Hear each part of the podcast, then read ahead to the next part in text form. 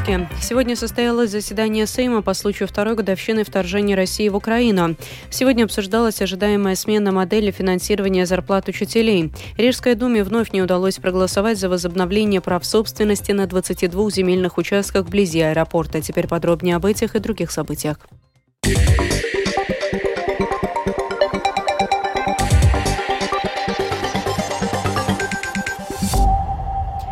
Сегодня на внеочередном заседании Сейма по случаю второй годовщины вторжения России в Украину к присутствующим обратились высшие должностные лица страны. Среди них и президент Эдгар Саренкевич, который подчеркнул, что агрессия России против Украины может продолжаться годами. В интервью латвийскому радио президент не скрывал, что усталость от войны заметна, и в повседневной жизни людей вопросы безопасности все чаще становятся в один ряд с теми, которые напрямую влияют на их повседневную жизнь.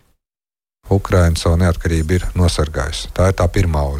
Украина защитила свою независимость. Это ее первая победа. Теперь впереди очередная победа – возвращение территорий. Возможно ли это в каких-либо обозримых временных рамках, зависит от трех факторов. Во-первых, примет ли Запад, особенно Соединенные Штаты, решение о предоставлении помощи в размере 60 миллиардов долларов.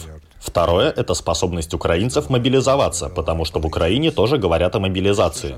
И третье – сможем ли мы сами продолжать оказывать поддержку, понимая, что сроки могут быть не год, а годы. Общество в течение двух лет, наблюдая, слушая и читая о войне в Украине, немного устало. Говоря честно, я тоже это чувствую, что одно социологическое исследование за другим показывает, что наше понимание войны тоже начинает нивелироваться. Людям, так же как и вопросы безопасности, важны, а иногда даже важнее, школы, поезда, почта и как справиться со счетами. И это не следует недооценивать. Повседневные вопросы как на Западе, так и у нас, честно говоря, они столь же актуальны. Потому нивелирование есть. Спикер Верховной Рады Украины Руслан Стефанчук сегодня обратился к Сейму Латвии по случаю второй годовщины со словами благодарности за оказанную поддержку. Вашему вниманию фрагмент записи из Сейма. Ja mēs runājam vienkārši ciparu valodā, tad... Если говорить просто языком цифр, то в условиях полномасштабной войны Латвия оказывает нам помощь на общую сумму более 371 миллиона евро, что составляет 1% ВВП страны. Именно вы обучили более 3000 наших солдат только в 2023 году. Вы обеспечили лечение, реабилитацию более 250 раненых украинских солдат. А если говорить языком сердца, мы очень благодарны вам за эту помощь и понимаем, что нелегко находить новые и новые ресурсы, чтобы продолжать это. Но мы должны бороться дальше, мы должны быть сильными и усиливать давление на агрессора. Введение 12-го пакета санкций Европейского Союза стало важным элементом всего вышесказанного, и я благодарю Латвию за эту мощную и сильную поддержку. Российские олигархи и агенты влияния государства-агрессора день за днем ищут все новые и новые способы обойти санкции. Поэтому мы также должны работать, а иногда даже больше, особенно на законодательном уровне, чтобы предотвратить предотвратить это, мы должны продолжать эту работу, чтобы сузить области, которые еще не затронуты санкциями, чтобы окончательно лишить Россию возможности продолжать войну. Еще один вопрос – это конфискация российских активов в пользу Украины. Именно страна-агрессор должна заплатить за восстановление израненной, изуродованной, но не убитой Украины, чтобы компенсировать все зло и страдания, которые были нанесены. И в этой области Латвия и Сейм были одними из первых, потому что вы были первым национальным парламентом в Европе, который создал прецедент, что имущество, принадлежащее государству-агрессору, было национализировано, а также конфисковано из-за агрессии против Украины. F-16 обещают передать Украине уже этим летом, заявляют в Евросоюзе. Официальные лица в Украине никак не комментируют переносы дат поставок, а вот украинские военные эксперты предполагают, что американские истребители уже в украинском небе. На чем основываются эксперты, известно ли что-то о том, как прячут самолеты украинца, расскажет спецкорреспондент Оксана Пугачева. Первые истребители F-16 появятся в Украине в июле 2024 года. Такой прогноз озвучили во время проведения Мюнхенской конференции безопасности, которая завершилась 18 февраля. Хотя немногим ранее звучали допущения, что истребители прибудут в Украину весной. Спикер воздушных сил Вооруженных сил Украины Юрий Игнат не объясняет причины очередной задержки поставок истребителей в Украину. О сроках сказал вообще говорить не будем.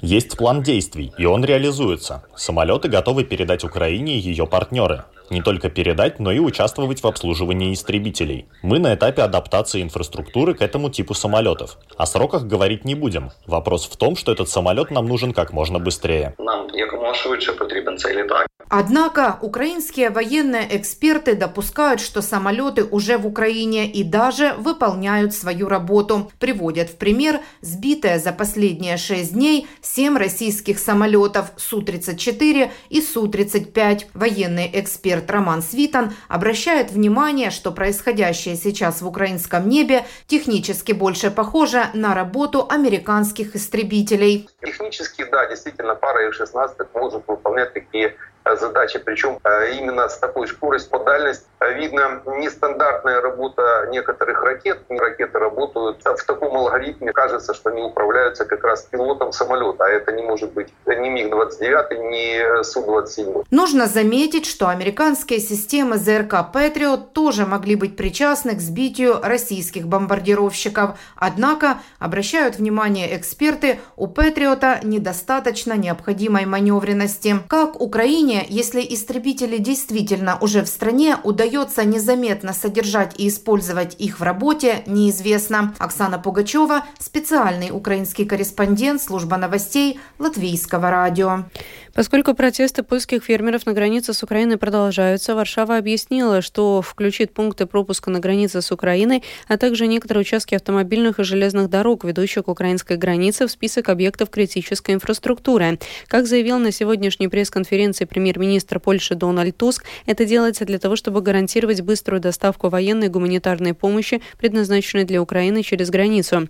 Туск уже прокомментировал получивший широкий резонанс инцидент на юге Польши, где фермеры повесили э, возле трактора плакат с надписью «Путин, разберитесь с Украиной, Брюсселем и нашим правительством». Не можем позволить на то, aby przy granicy polsko-ukraińskiej Мы не можем допустить, чтобы на польско-украинской границе под прикрытием крестьянских протестов действовали те, кто открыто и бессовестно поддерживает Путина, служит российской пропаганде и компрометирует польское государство. Они компрометируют и нас, поляков и протестующих, особенно на польско-украинской границе в момент, когда на карту поставлена судьба Украины. Каждая подобная атака в публичном пространстве является пропагандой путинского нарратива нарратива и измена. Я надеюсь, что и протестующие, и обе службы извлекут правильный урок. Мы никогда этого не потерпим. Мы не будем толерировать этого в жоден способ.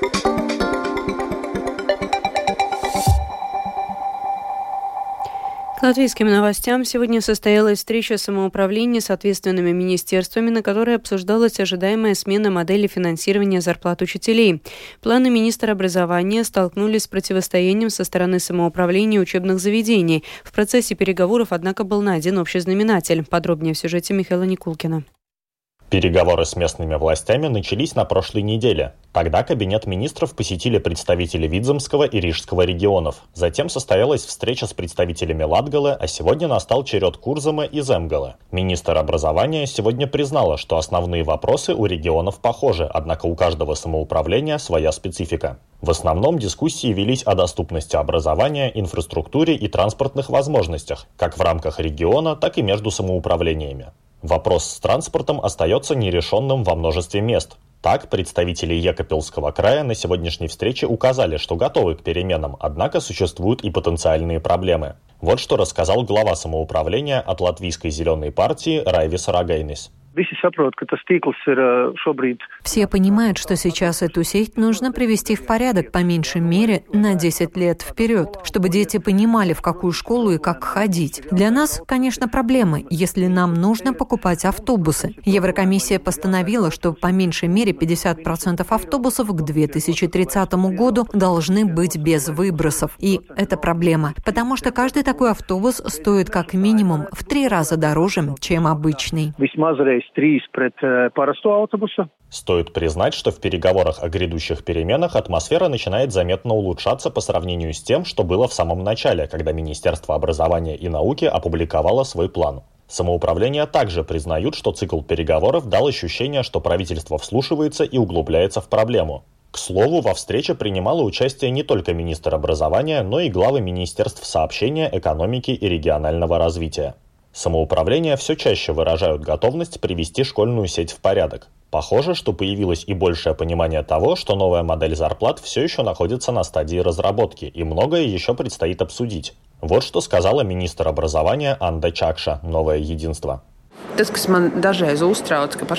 То, что меня иногда беспокоит, что самоуправление говорят, ну, это произойдет естественным путем. Почему вы хотите во что-то вмешаться? Пусть это произойдет естественно. Но это означает нестабильность для родителей. Будет ли школа через год, будет ли она через два? Мне кажется, что нужен управляемый процесс. Вы объясняете, можете четко показать, здесь будет школа, она будет здесь в долгосрочной перспективе. Она качественная, попасть в нее можно будет так так-то и так-то, в такое-то время. Мы обеспечим автобусы, построим новую школу, если будет нужно. Будет где оставаться, будет образование по интересам. И если рассказывать все это, то я думаю, и у жителя, которого заботит образование его ребенка, будет совсем другое отношение. Ну, Таким образом, министр подчеркнула, что важно, чтобы был диалог между самоуправлениями и жителями. Правительство, в свою очередь, займется дальнейшей разработкой нормативного регулирования.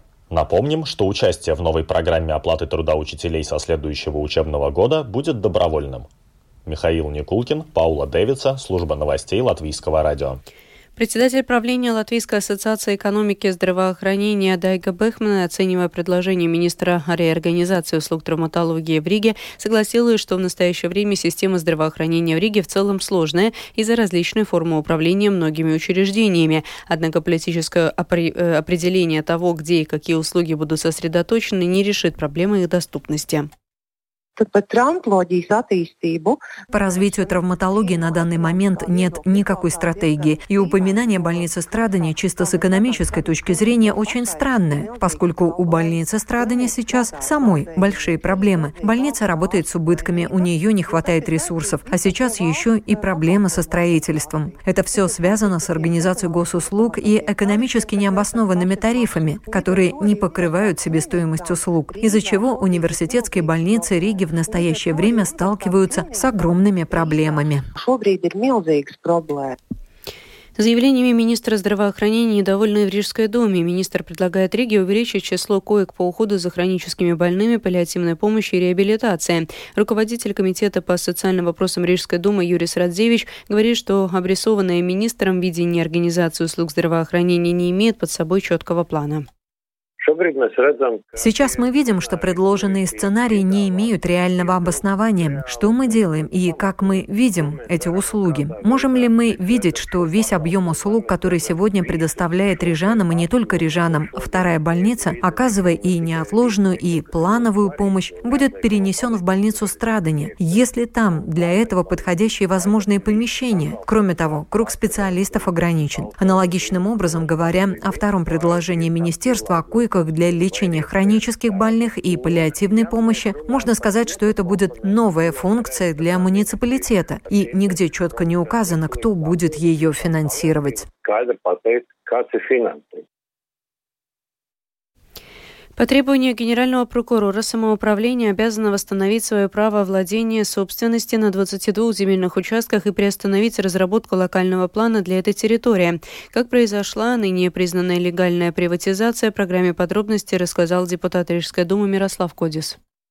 К государству Рижская дума обращалась. Когда они могли первыми выкупить за 5,5 миллионов, государство могло выкупить эту землю. Никому не нужно было. Все осталось в Риге. Поэтому в 2012 году начали продавать, в 2022 году продали. Уже наш созыв, мы проголосовали за прекращение приватизации, потому что на аукционе э, была эта земля продана. И все. И потом вот эти два года, с 22 года по сегодня, да, новые хозяева этой земли, вот литовская компания, у них были проблемы, они не могли в земельную книгу записать записать. То есть они подавали в земельную книгу записать как бы на, на, на имя эту землю, на имя новых хозяев. Земельная книга, э, я так понимаю, было очень много разных каких-то преград, и земельная книга не записывала. Если я правильно понимаю, то до сих пор в земельной книге эти участки на Ригу записаны. Просто что официально они принадлежат вот этой литовской компании.